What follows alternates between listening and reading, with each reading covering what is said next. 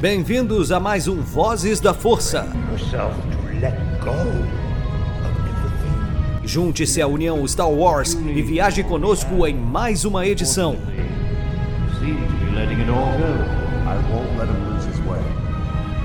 Seja também a fagulha que manterá a chama de Star Wars acesa por muitos anos.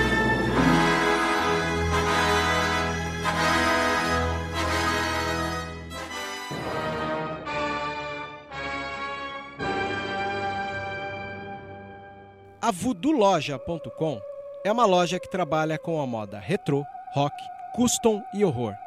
São 11 anos da cena alternativa. Se você não conhece, visita lá. Tem no Instagram Voodoo Loja, uma das melhores lojas e parceira nossa. Isso é rock and roll puro.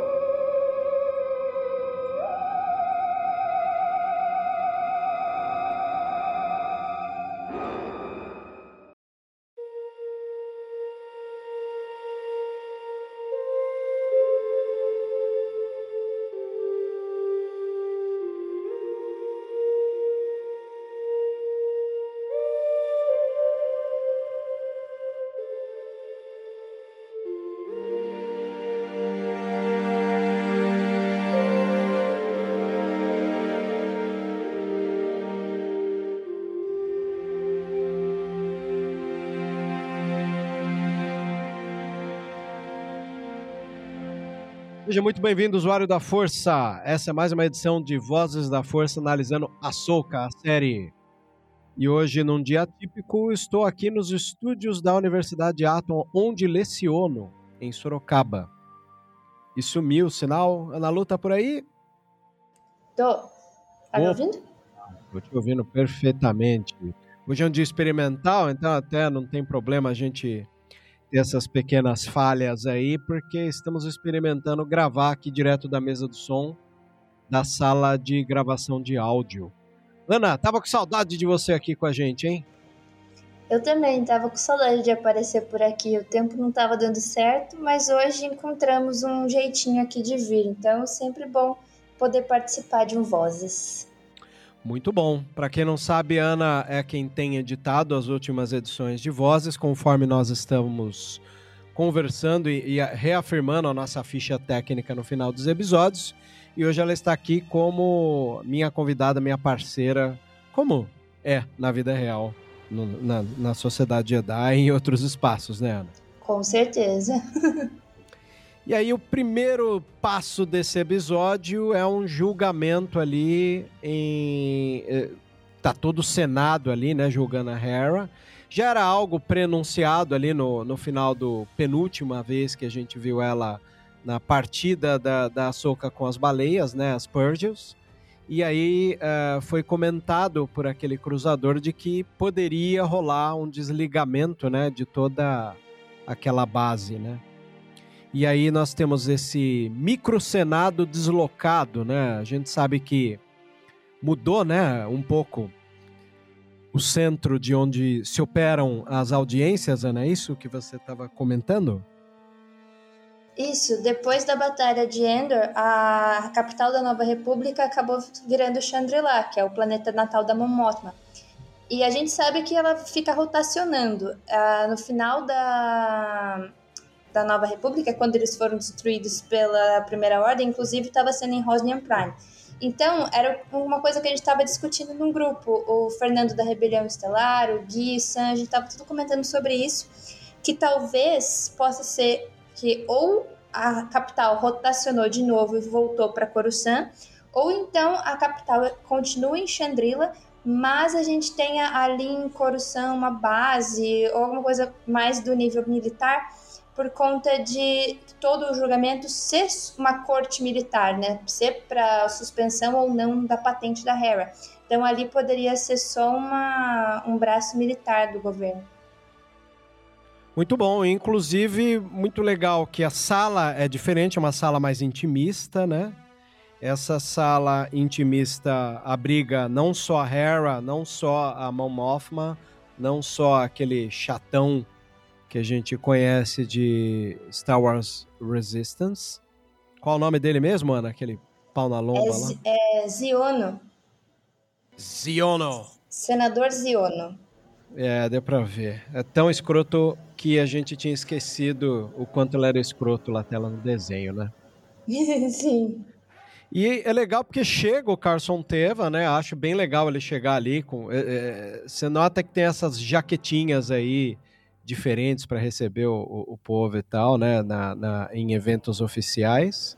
Sim, até a Hera tá com uma roupa diferente. É, ela não tá com a roupa de, de, de, de, guerra dela, tá com uma jaqueta um pouco mais apresentável. Sim. E o, o Carlson senta ali e, e aí começa a ouvir o julgamento, onde. É engraçado, né? Porque todo local meio burocrata demais, a impressão que dá é que eles querem achar uma brecha para reclamar. A gente sabe o quanto, desde The Mandalorian, uh, o novo Nova República não tá muito afim de trabalhar, né? É tanta célula imperial que nota a fragilidade da Nova República que quem está na Nova República só nota o quanto a fragilidade tende a piorar. E aí rola um, uma desavença até com tanto interessante, né? Porque a, a, a Hera não poupa palavras para o senador. E aí, quando parece que está tudo perdido e vai ter um corte, nós temos um salvador aí representando a nossa querida Leia Organa. Triste, né? Porque a gente sabe que a Billy Lord não pode. Não é que ela não pode, né? Ela foi a porta-voz da família Fisher em dizer que não teremos nada de Leia é, depois de sua morte, né? A gente teve em Rogue One ali, mas depois disso, só no episódio 9, reaproveitando takes que a gente sabe que foram gravados do episódio 7 e 8. Então aqui quem acaba representando a Leia é nada mais, nada menos do que o nosso dourado, quase Oscar espacial, C-3PO. E foi uma maravilha, hein? Ouvir a voz do Anthony Daniels num produto como esse. Ah, eu adorei. Eu fiquei muito feliz. Realmente a gente não pode ter a Leia por conta de, dessas, né, é, das restrições dela, eu até acho justo você você assim, como é que fala? Você rejuvenescer um ator para colocar ele numa coisa mais, por exemplo, como fizeram na Marvel direto, né, que eles rejuvenescem atores que ainda estão vivos, eu acho ok. Agora, você usar um ator que já tá morto é meio complicado mesmo, né? Que nem eles fizeram com o Tarkin em Rogue One. Então você tem que ter uma coisa muito ali muito junto com a família deles. E se a família Fisher não quer, então é melhor não usar mesmo. Mas a gente tem as menções e isso já deixa a gente muito feliz. Ter visto o C3PO ali salvando a Hera, eu fiquei muito feliz. Eu acho legal porque para nós do universo eh, lidar com a presença dela, mesmo que citada, eu assistindo o episódio ontem, eu sabendo que a atriz está morta e eu sabendo do dilema que a família enfrenta em não permitir que se utilize as imagens dela, eu me dei por convencido. Eu me senti convencido de que a Leia usou o Triple para ir lá e melar o, o, os planos né, de, de rebaixar ou é, cortar o barato da Hera por lá. E eu espero que para muita gente também isso tenha acontecido. Me senti convencido. Digo, inclusive, que uh, o lado falastrão do Triple também convenceu, né? Principalmente quando foi barrado ali na entrada do Senado, né? Sim, bem legalzinho. Aí ele fala, tenta falar, né? Eu sou o C3. Aí quem completa é a Mon o número dele. Então eu achei bem legal também. Sim. E o um, outro detalhe interessante disso é notar o quanto a Mothma, a Mothma está de braços atados, né? Eu não consigo ver ela peitando, ela fica numa situação extremamente delicada o tempo inteiro, né? E a gente sabe Sim. que isso vai ser a derrocada da Nova República. Acho bonito também o Carson Teva chegar, acho bonito o que do lado do Sayono está o, o próprio Akbar, né? Eu tava na dúvida se era o Akbar, mas na hora que eu vi ali a patente dele no, no, no peito, deu para notar que era ele mesmo, né? Sim, e tem o Chopper também, né, do lado do Carson, que inclusive quando o Ziono fala, ai, nossa, mas a gente vai levar a palavra de um mero droid, quando eles falam mero droid, o menino entra em pânico. Verdade. É. queria eu imaginar, de repente, um Chopper abrindo um compartimento no espaço e mandando o Sayono pro, pro espaço também. Bom, a gente sabe que o Chopper é o maior genocida da história do Star Wars. Ele com certeza faria isso. Ele passou o R2D2 no número de vítimas, eu acredito.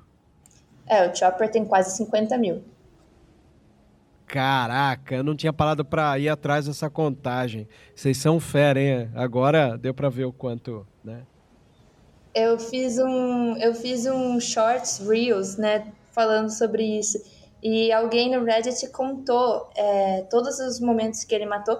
Então, teve um momento em que ele derruba dois cruzadores. Então, contando a, é, a tripulação, vai dar quase quarenta e tantos mil 49, não sei o quê. E aí ele matou Stormtrooper jogando de comporta do espaço, ele matou com eletrocutado, três droids ele matou assim a sangue frio, então é, é um genocida, é um psicopata.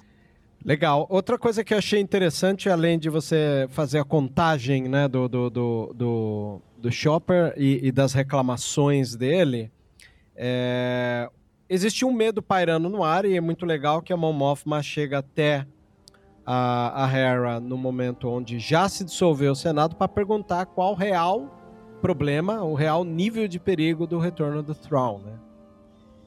E aí, quando ela fala para melhor se preparar, entra o título do episódio Dreams and Madness, né? Sonhos Sim. e Loucuras, que é um belo nome para episódio. Não sei o que, que você achou. E aí começa o treino da, da, da Soca, a branca, né? Usando uns sabres que para mim não pareciam ser os delas, porque eram bem curtos, né? Não sei se você notou isso ou eu acabei viajando. O que, que você achou? Não sei, não cheguei a perceber se eles são mais curtos. Mas ela tem vários sabres ali, né? Naquele compartimento. Tá cheio de sabre, que devem ser sabres de treino, né? Então pode ser que tenha algum menorzinho, outros menos letais, assim, vamos dizer. É bem legal também, inclusive, que uh, os leaks, né, haviam dito de que o Anakin apareceria de novo, a gente não sabia como. E agora, uh, não na névoa da fumaça da guerra, como foi a memória da Soka, agora temos um holograma perfeitinho ali, né, do mesmo cabelo da animação, costeleta. E vou dizer o melhor, uma atuação solta do Hayden Christensen. Você chegou a notar esses detalhes da atuação? Como é bom ver ele retornando no papel e como é bom ver ele retornando no papel solto, livre, assim, né? Sim, eu também notei, porque ele tá muito, ele realmente ele tá muito mais confortável, né? Desde Obi-Wan você percebe que ele tá muito feliz de voltar ele está recebendo esse carinho do público, então acho que isso está fazendo diferença na hora dele entrar no personagem e atuar muito mais fácil, né? Ele consegue realmente canalizar o Anakin com muita mais facilidade. E é bem interessante, inclusive, que esse treino parece ser uma gravação que frequentemente ela prefere ouvir, né, como um treino. Uh, o, essas gravações dão os, os sérios conselhos que ela precisa ter principalmente te treinei para ser uma soldada, né? Não queria que isso é, tornasse isso mais frágil, porque você vai enfrentar personagens perigosos, Grievous, né? Saj, Dooku, né? Do Khan. Então é legal imaginar que as gravações da era das guerras clônicas ainda é algo que ela revisita. E mesmo que ela revisita, existe uma troca de olhar entre holograma e Ahsoka que eu imaginava que ela teria esquecido depois do passado do Anakin, né? Ter sido alguém que se entregou. Mas não, ela, ela mantém. É como se ela quisesse manter o Anakin vivo, mesmo sabendo que uh, esse Anakin virou Vader e nesse presente momento da série, o próprio Vader foi derrotado.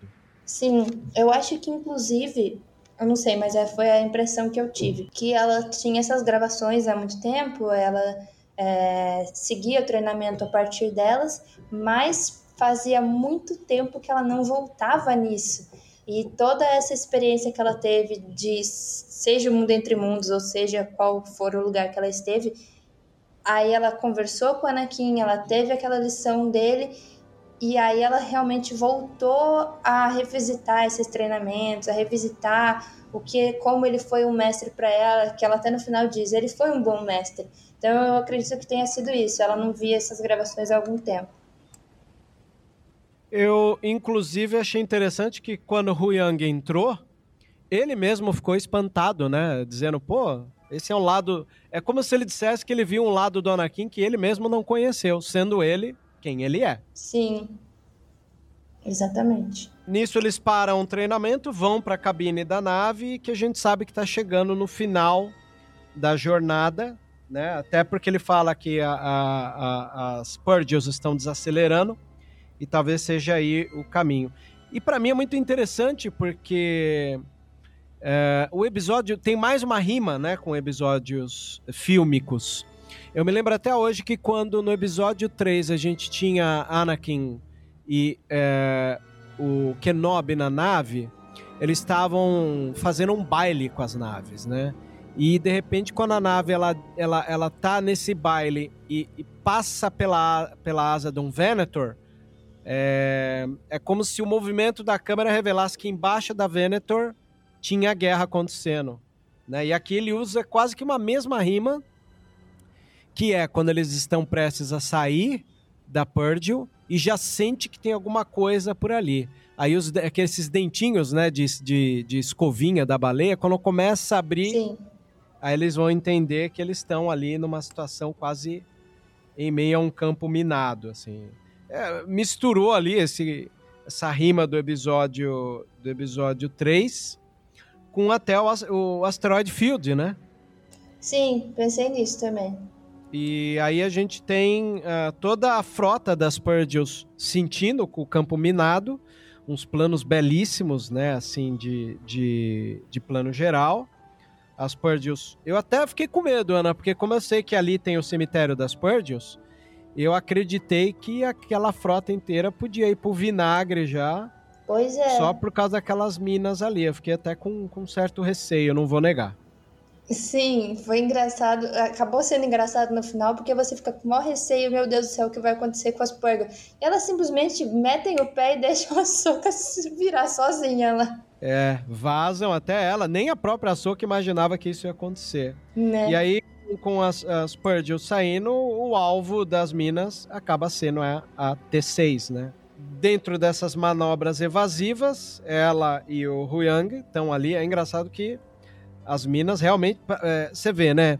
Star Wars ele, ele, ele usa muito uma linha de, de, de, raciocínio dos movimentos de nave que lembram as fragatas da Marinha. Embora as Sim. naves sejam espaciais, os movimentos que a gente tem ali são os movimentos de marinha, né? E aqui é a mesma coisa, o campo minado, que a gente vê muito constante em filmes de submarino, né? Uhum. E aí eles encaram de frente o olho de Sião, que solta ali os primeiros caças que vão atrás dela, que de uma maneira inteligente arrasta eles ali pro cemitério do, das ossadas das Purgils, né? Sim. É, e aí a gente vê a, o que parece o asteroid field Achei muito legal eles passando no meio dos ossos, assim, meio macabro, mas ficou muito. ficou visualmente muito interessante. É, é um lado macabro que veio a calhar até pelo peso visual, né? Tinha alguns arcos de costela ali eh, quebrando, né? Sim. A primeira vez que apareceu no, no episódio passado, eu lembrei muito do cemitério de elefantes lá do Rei Leão. Parecia muito a cena do Simba indo entrar lá. Olha, julgar que o Favreau tá trabalhando ali com eles e o Favreau fez o, o Livro da Selva e fez o Rei Leão. Do live action, sim. Do live action, não acho difícil que tenha ali uma homenagenzinha ao amigo nesse momento. E, sim. olha, caiu que nem uma luva, porque a cena nos impressiona. Bastante. Enfim, aí a gente tem a, a ação dela sendo observada lá embaixo, em Perídia, né?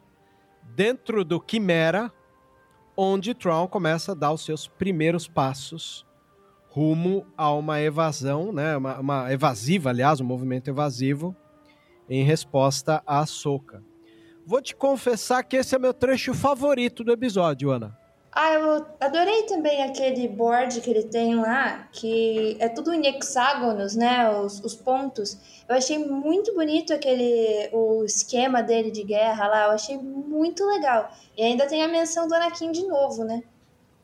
Olha, tem da melhor maneira possível, porque quando ele havia cobrado dela, da Morgan Elsbeth, que trouxesse tudo sobre a Soca, inclusive quem treinou ela, ela entrega o pad para ele ele dá uma lida no pad. Eu acho que esse, esses segundos de silêncio de observação dele é uma das coisas mais incríveis, assim, que eu não veria isso em George Lucas, penso eu. Acho que somente nos dias de hoje que eu consigo imaginar o peso que é um Tron lendo, não se deixando abater, porque é o Tron, né?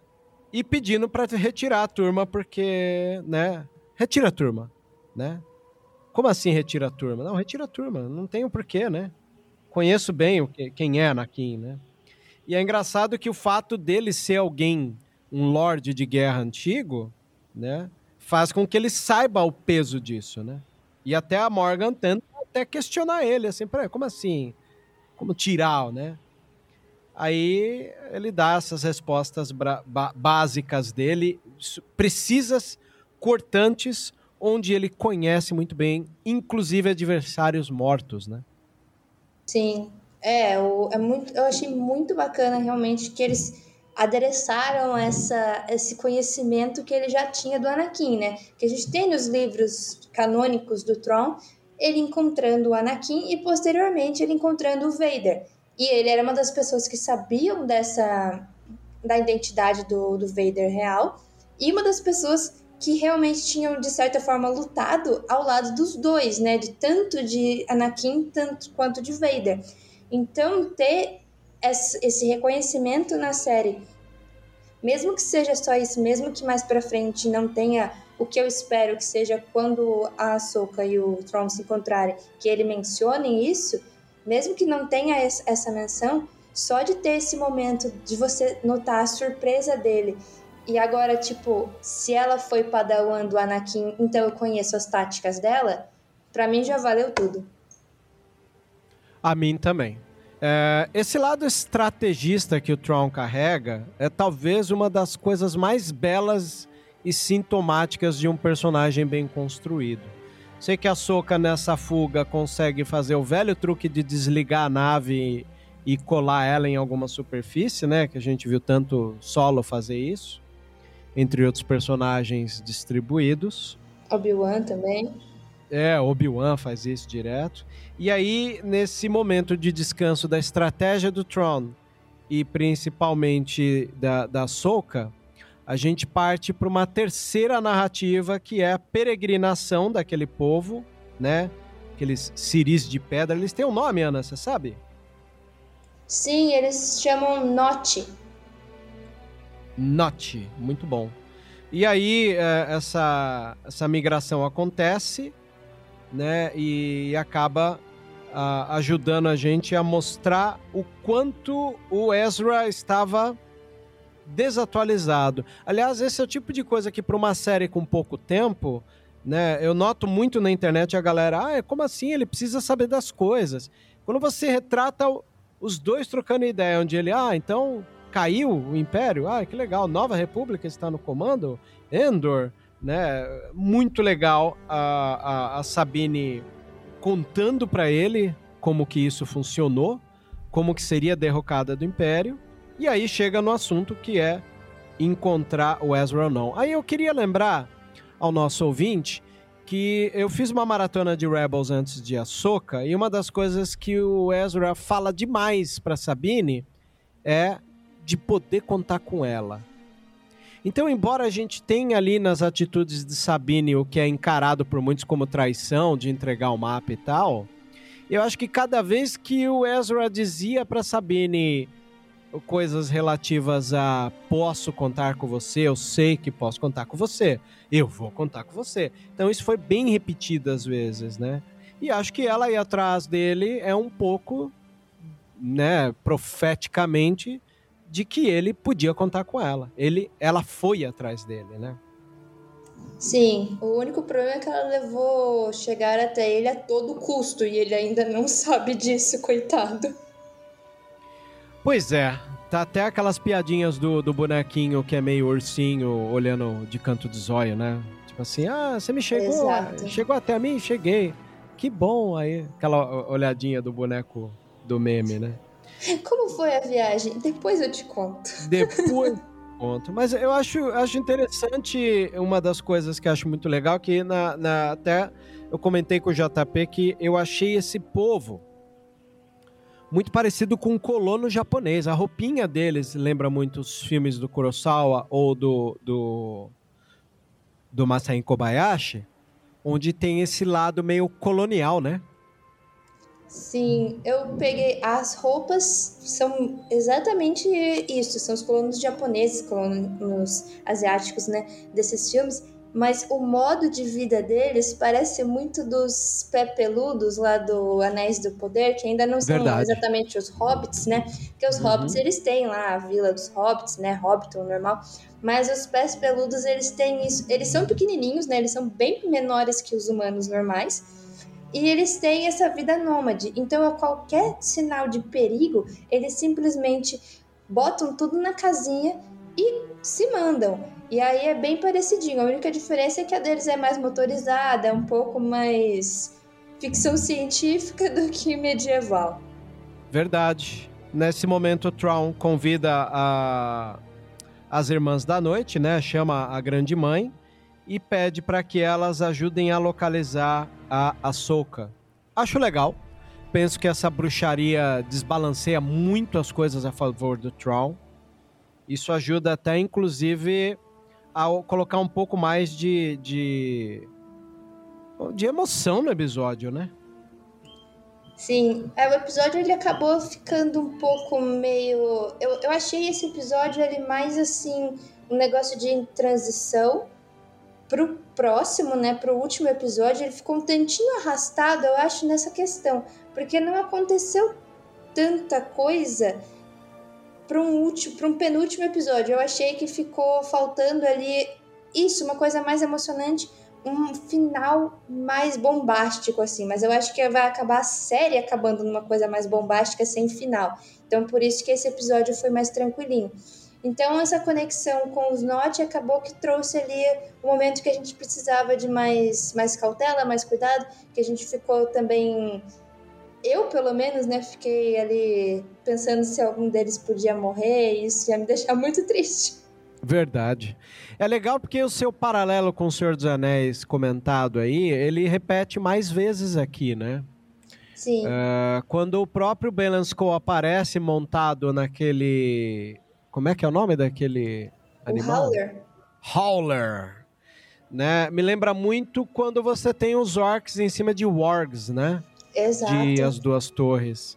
Eu sei que uh, a gente finalmente vê ali o Balan e a Shin no, num, numa colina, analisando a peregrinação dos Notes. E aí, ao mesmo tempo que as Irmãs da Noite estão revelando aonde é que está a, a exata localização de Ahsoka, a Ahsoka, nesse momento, tenta criar um elo pela força, né? É, com a Sabine. Sim. E, e, e, esse chamado funciona, a Sabine ouve, é, me chama muita atenção é, que esse elo é uma coisa importante entre as duas e foi de novo é, revelado. E é, é, muito legal você comentar sobre o lance de, da, do ritmo da série, porque as últimas vezes que nós vimos obras de, de Mandoverse, a gente sabia que os episódios 6 era um episódio quase que de transição, de preparação para os arcos finais, que acho que nos três temporadas de Mando, e inclusive de Boba Fett, tomou conta do episódio 7 e 8. Sim.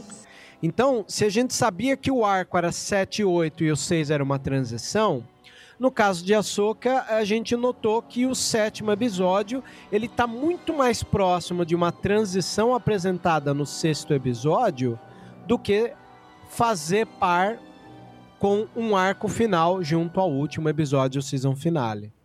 Então é muito interessante é, notar isso. Ontem, inclusive, quando acabou, cheguei no grupo dos amigos em comum que nós temos. E alguns estavam ali, pô, não sei, tá. Ah, eu, eu achei que continuou a transição do passado. Se eu entendi que o episódio 7 não era a primeira parte de um arco duplo de season finale, então tá ótimo. Para mim eu entendi. É uma continuação dessas transições apresentadas no episódio anterior, que é essa vida que eles estão levando, onde você tem arcos de é, Sabine e Ezra fugindo, Bela e Shin atrás desses aí, uh, Ahsoka chegando e Tron querendo vazar, né? E Sim. acho que o povo coloca isso num quadro né? Como quem desenha numa lousa. Ah, a lousa está aqui. Vamos lá. Eu vou desenhar os núcleos dramáticos. Isso, isso, isso, isso. Eu acho que a pessoa acaba entendendo um pouco mais. E acaba largando um pouco da, da, da expectativa que tentou montar para esse episódio, né? Sim, eu até agora, pelo menos nessa série, porque a gente teve Obi-Wan e Boba Fett, que foram umas séries que elas claramente daria o melhor como filme. A gente tem o Mandalorian com, com, episódios muito episódicos, né? Tipo, a gente tem um começo, meio fim, assim, na maioria desses episódios, e o arco no final. E a gente teve Andor, que pega vários arcos de três episódios, dois episódios, e forma uma temporada. E agora em Ahsoka, a gente tem uma temporada que é um arco só, sem ser episódica e sem parecer que é um filme. Então eu achei que eles fizeram muito bem isso, porque a gente cada episódio ele tem um começo, meio fim, ele é episódico, mas dentro de um todo, não tanto igual o Mandalorian que era mais fechado. Então eu achei que eles fizeram muito bem e casa com que tudo que eles estão fazendo esse episódio mais calmo, não tanto arco pro, pro oitavo. Porque eu acho que a série vai acabar sem final.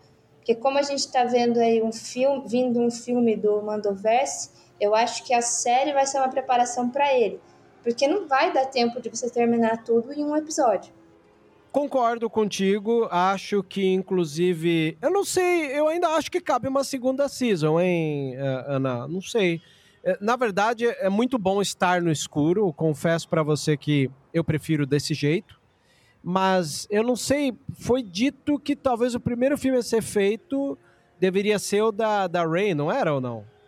É, agora eu não sei se vai ser o do Mandoverso ou da Ray, porque acho que ficaram os dois no mesmo ano. Ah, de produção? Da, das greves, eles tinham mexido tudo. É, era para ser um 2025, um 2026 e um 2027, alguma coisa assim. Eu acho que agora vão ser dois em 2026. Muito bom. Se eles conseguirem dividir isso daí de uma maneira com um plano estratégico muito bom, eu acredito Sim. que funcione. Uhum. Enfim, as irmãs localizam a Soca. A Soca recebe um bombardeio gigantesco do Olho de Sião. E aí obriga, exatamente conforme o plano do Tron, de que a Soca vá ao encontro de Sabine e aí se torne o foco principal. O Tron convoca com Enoch os caças. E aí ali a gente tem os primeiros ataques daqueles mercenários, eu não sei se a gente pode dizer isso, os nômades, né, que foram alertados pelo Enoch, de que o Bailan e a Shin, aliás, um plano lindíssimo de novo, né, lá no, no fim da, da, da colina você vê ali os dois na montaria e eles tentam deslocar para fuga o, o, Ezra. E aí eles descem, tal qual a gente viu na, em Senhor dos Anéis, aquele ataque dos Wargs, né? Quando eles estão uhum. migrando ali da, da, do povo do Telden, me lembrou muito essa, essa sequência. E aí tem a minha segunda parte favorita do episódio, que é quando Balan abre a coleira que ele mantinha a Shin que, que você achou desse diálogo? Eu gostei. Parece que ele tá. Eu não sei, mas eu senti como se ele tá liberando ela. Por exemplo, acabou o seu treinamento e agora você vai se virar. e ele dá uma última lição a ela. Agora eu não vou lembrar exatamente as palavras que ele usou, mas ele disse alguma coisa como a impaciência não a impaciência para a vitória só garante a derrota. Boa, foi exatamente isso. Porque ele comenta, né, que o caminho dela tá se distanciando do caminho dele. E é muito legal porque depois Sim. que ele fala isso, imediatamente ela já manda as coordenadas do Ezra pro Tron, ou seja, sem titubear, vai lá e manda. E a lição uhum. de despedida, ele até fala lição de despedida, Shin. Exato. A, a impaciência pela vitória garantirá a derrota.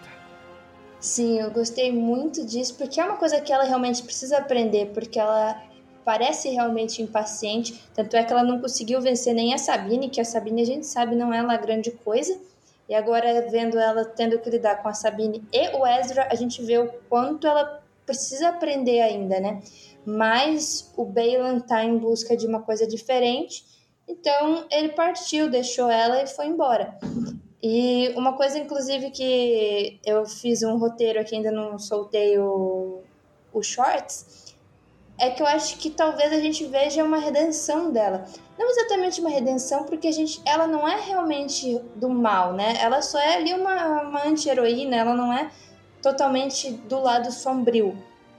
E eu acho que tanto todas as todas as ações dela até aqui mostraram essa instabilidade dela, porque ela faz o que o Balan manda, mas ao mesmo tempo ela não quer fazer o que todo mundo está mandando. Ela não queria seguir as ordens da Morgan, ela só segue porque o Balan mandou. E a gente vê naquele momento que o, o Tron pede pro Balan ir atrás da Sabine, que ela vira pro Balan e fala: mas espera, você não deu a sua palavra para ela de que não ia fazer nada e ia trazer ela até aqui e não ia fazer nada contra ela? Então ela tem essa honra dentro dela, eu acho que ela vai acabar indo pro lado da Soca ali alguma coisa. Tanto é que a Soca chama ela e ela dá uma hesitada. Fato, hein? Isso a gente até retoma daqui a pouco.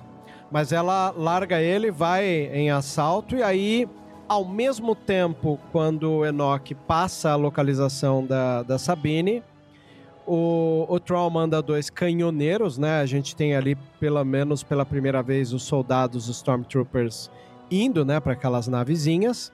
E aí entra um dos momentos, assim, começa a convergir no episódio, o momento mais belo dele. Eu falei de duas cenas que me agradam, mas a sequência que me agrada é essa, porque ela evoca filmes de John Ford, né? Quem assistiu no, no tempo das diligências, a gente sabe o quanto né, que esse tipo de, de, de situação de ataque é, à diligência tem essa questão do, do, do da cavaleira, cavalaria chegando perto, a troca de tiros. Então, esse episódio é, flertou bastante com faroeste, né? É, flertou bastante com filmes de samurai, né? Mas é muito, muito, muito, muito legal imaginar é, como essa sequência vai, vai se desenrolar, né? Como é que você se sentiu vendo essa sequência? Pô, a sequência foi bem bacana. Não só os filmes de O Velho Oeste com diligência, mas também um pouco do Mad Max Estrada da Fúria por conta daquelas aqui a cena da perseguição que eles estão fugindo, né? A Furiosa ela tá fugindo e tem aqueles aquela tribo, sei lá o que como que se chama, que eles estão numa moto e eles têm uns bastões assim, então lembrou bastante essa essa estrutura de, de perseguição ali, achei muito legal.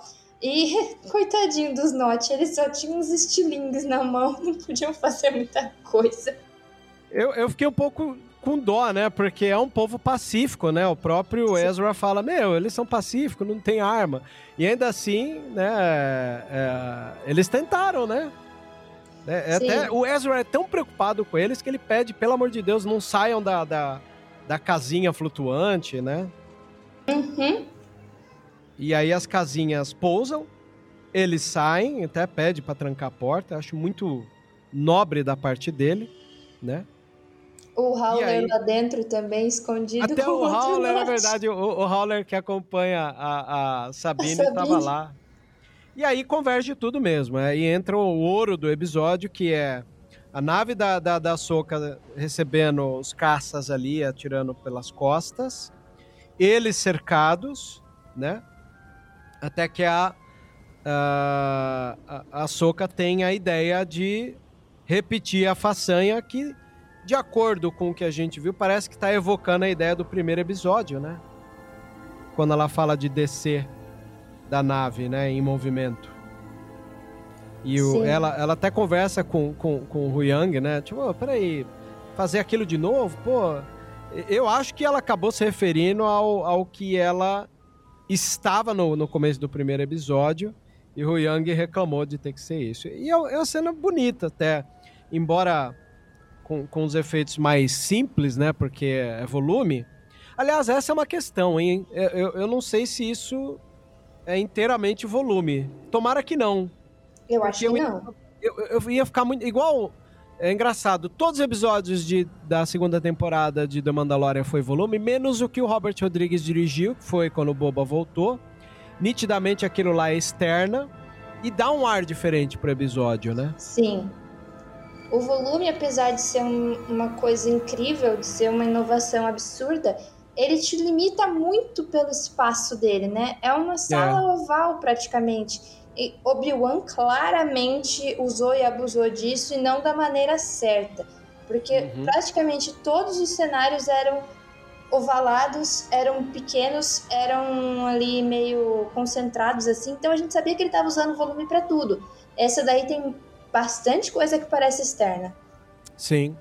Eu acho que até a terceira temporada de The Mandalorian, embora muita gente desse a lenha, poucas pessoas que se ligam em termos técnicos vão poder dizer o quanto é, a terceira temporada parece ter aprendido a usar o volume com profundidade de campo. Então, esse é um dos trunfos da terceira temporada de The Mandalorian, que é aprender a usar o volume com dimensões de campo. É, até pelo episódio do Pershing, né? Aquela perseguição é, que eles vêm ou em direção à tela ou para o fundo da tela, porque eles estão fugindo de um vagão entre outro ali, né? Enfim, a Soka ela desce e vai enfrentar o Balan Skull. Esse momento não posso deixar de referenciar um dos melhores filmes de briga de samurai, que é Harakiri. É um filme do Masai Kobayashi, se não me engano, de 56. E tem uma batalha com esses matagais aí, alto, né? Dobrando com o vento, um excesso de vento. Então é uma, poesia nessa forma que a, a Gita, né? Patel, que foi quem dirigiu esse episódio, seguiu a, a risca uh, as dicas do, do, do Filone, né? E aí aquela tribo de samuraizinhos começa a atacar e aí a gente tem esse diálogo engraçado, né, da, da, da, da Sabine em querer que o Ezra usasse o sabre, né? Sim. Praticamente parecendo que queria se livrar do negócio. Isso me faz lembrar que o Filone, em, um da, em uma das últimas edições que a gente teve de é, Disney Gallery, ele comenta que ser Jedi está muito além do que empunhar um sabre de luz. Acho isso é, é, refletido do que ele deu a opinião na série dele. Essa coisa do Ezra, a força está comigo, né? Uma coisa quase Chirrut ali, quase um, um guardião dos Wills em não quero sabre, pode ficar. Eu vou ficar com a força, né? Sim. Eu acho que eu ainda tô com essa, com esse, eu tô me sentindo, gente, eu tô me sentindo uma negacionista indo pro quartel todos os dias porque eu não quero que a Sabine tenha acesso à força. Então eu também eu não estou... quero não. Eu também não quero não, Ana. Tô junto contigo nessa. Eu então... acho que se, se o, o, quanto mais o Filone usar essas brincadeirinhas da montagem que ele usa, que ela estende a mão, começa a tremer e fala: "É a força?" Não, era a quimera chegando. Isso. Né? Essas brincadeirinhas ajudam muito. Talvez seja por isso que ele até falou: oh, "O pessoal vai ficar bravo comigo e tal". E é uma brincadeira com fã de Star Wars, né? Sabe Sim. aquela coisa, ah, vocês se irritam com isso? Então eu vou ficar bem na beiradinha, irritando vocês e não vou fazer. Só para vocês ficarem debatendo isso o tempo inteiro. Mas eu, então, eu gostaria que fosse exatamente isso, um, uma trollagem dele, uma brincadeira ali, que porque em todo momento a gente, ah, ok, a Soka pegou a Sabine como aprendiz, mas todo mundo que vem e fala com ela A Shin fala, você não tem poder nenhum. O Huyang fala de todos os padawans em mais de não sei quantas centenas de anos, você é a pior. O Ezra vira para ela e fala: Você? Ela pegou você de aprendiz, mas por quê? Então, eu acho, eu acho que essas pontuações elas servem pra gente entender depois que a Soka pegou ela para aprendiz, por quê? Porque todas as pessoas na galáxia possuem a conexão com a força, porque a força está em todos os seres vivos, mas só alguns conseguem acessar e usar. Então, a Sabine pode ser Jedi na filosofia e usando o sabre de luz, e o Ezra vai ser o Jedi que usa a força. E os dois juntos se complementam. Então, acho que isso me deixaria muito feliz porque se eu ver Sabine levantando uma pedra, eu vou ficar muito triste. É, mas isso a gente teve a amostra grátis ontem, né? Os dois estavam ali Exato. quando foram lutar com a Shin, com aqueles pseudo-samurais lá. Foi exatamente o que a gente viu, né? E funcionou, hein? Essa subdivisão aí, quase Jack Chan em bater e correr, que é o Jack Chan e o Chris Tucker, né? Ficou uma coisa muito boa, assim, sabe? Funcionou né? Funcionou. Caiu que nem uma luva ali pro, pro momento, né? Sim. E aí, é, quando a Shin entra na parada, você vê, arrancou até alguns caracóis aí do cabelo do, do, do, do Ezra. Achei interessante que ele pega na ponta dos e dedos. Mostra pra ela. É, é muita cara do Ezra isso, né? Sim, não, o Ezra tá perfeito. Eu achava que o ator que fez o Aladdin ia ficar legal. Eu não sabia, nunca tinha visto nada desse ator mas no momento em que ele apareceu parado, eu falei: Meu Deus, é o Ezra. Com esse episódio eu tive absoluta certeza. É, ficou perfeito. Verdade.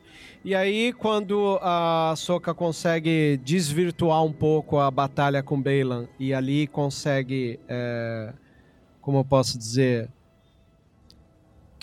fez, ela deu uma trucagem ali que conseguiu enganar o Bailan e fugir, né? E o Bela nem vai atrás, né? Você vê que ele, puta, você me enganou, mulher. Pô, né? Fica aquela cara dele lá. E ela foge na hora certa, que eles vão ser cercados pelos Storms, né, de bandagem. Eu tava muito ansioso por esse momento, Ana, porque eu achava que na hora que fossem morrer os primeiros, já ia rolar uh, as fumacinhas verdes, né? Porque eu acreditava que eram troopers da morte. Eu também. Mas não, não rolou, né?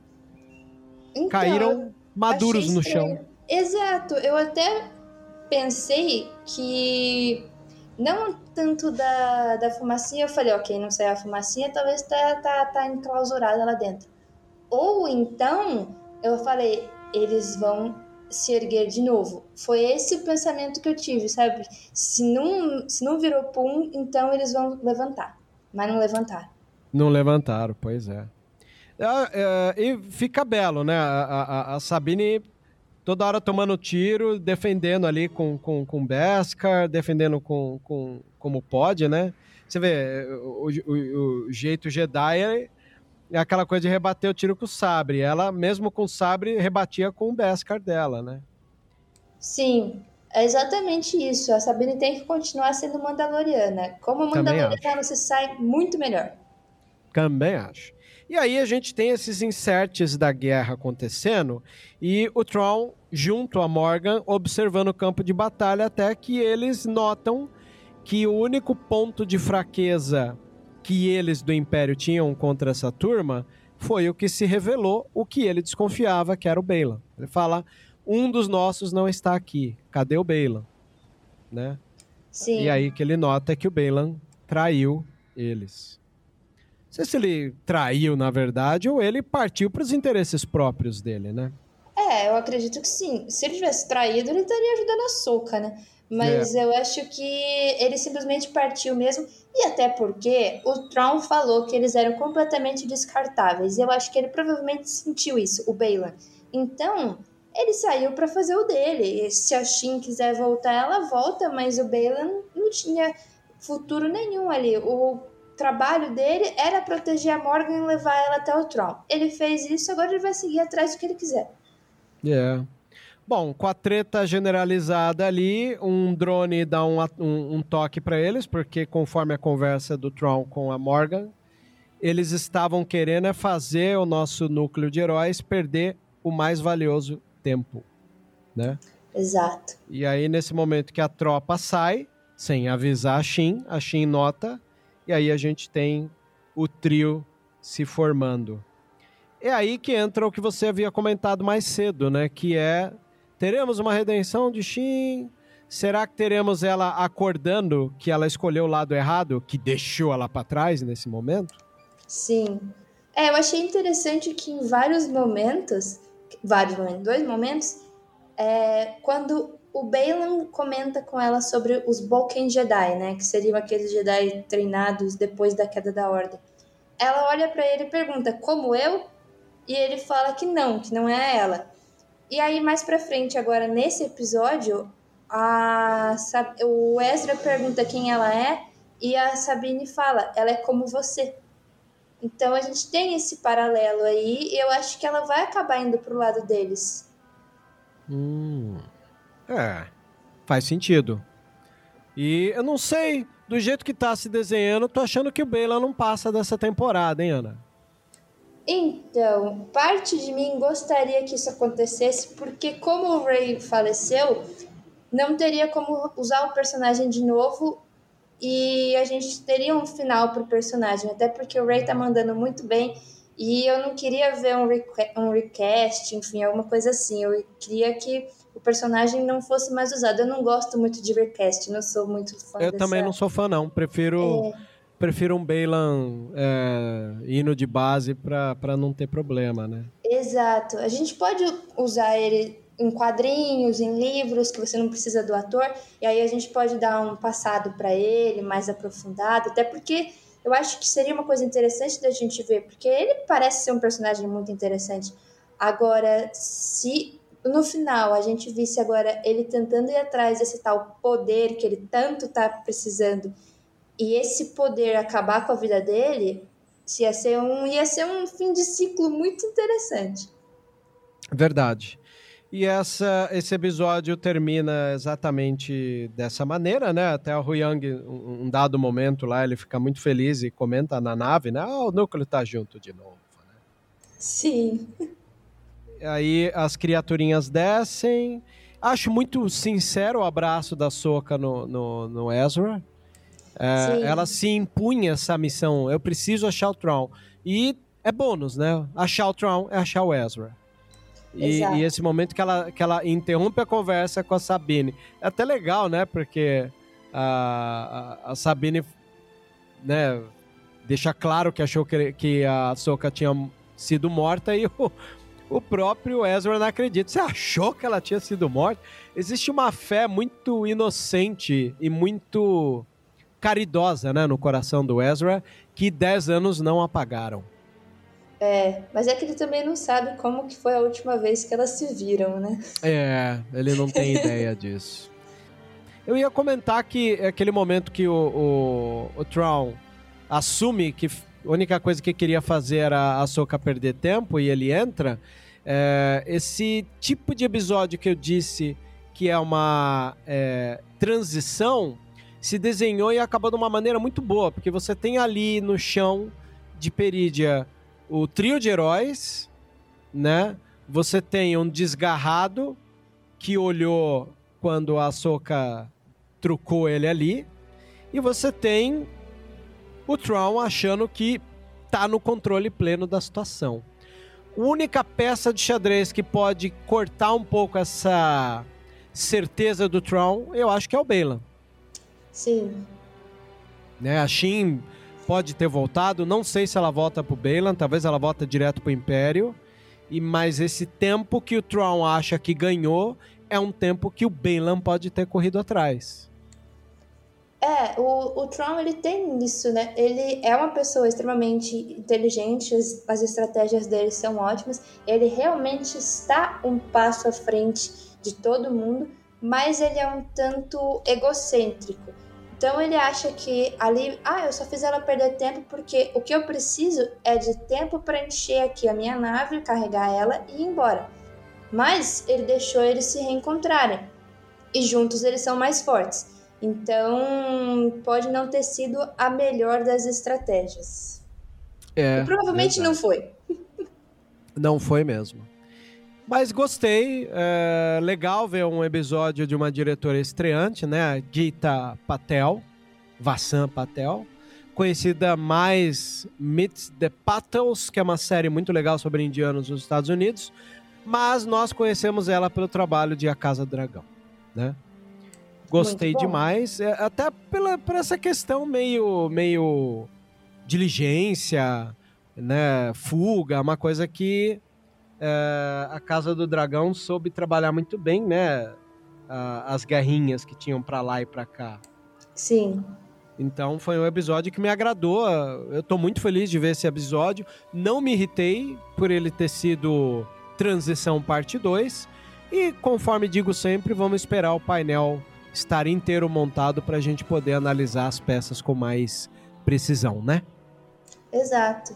É, a gente tem que esperar um pouquinho, porque eu acho que, realmente, como eu falei, eu acho que a série não vai ter um final. Seja para uma segunda temporada, seja para o filme do Mandoverso, ela vai ficar em aberto. Então não tinha é. por que correr com esse episódio, colocar umas coisas mais, mais de acordo com a história ali.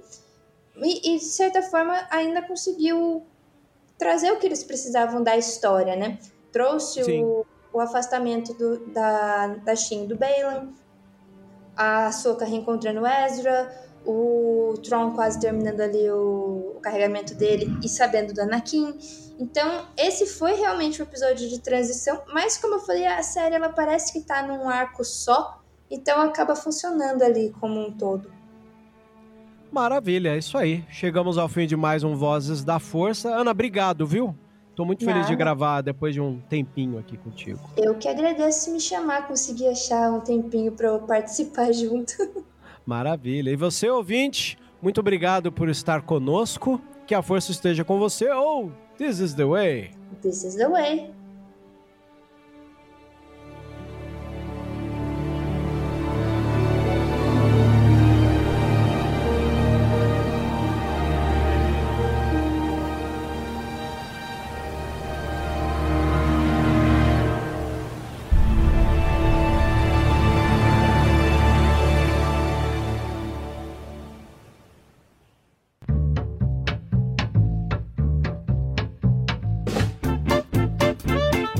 Você ouviu e vivenciou Vozes da Força. Por hoje é só. E que a força esteja com você sempre. Aqui é o comandante Paul Dameron desligando.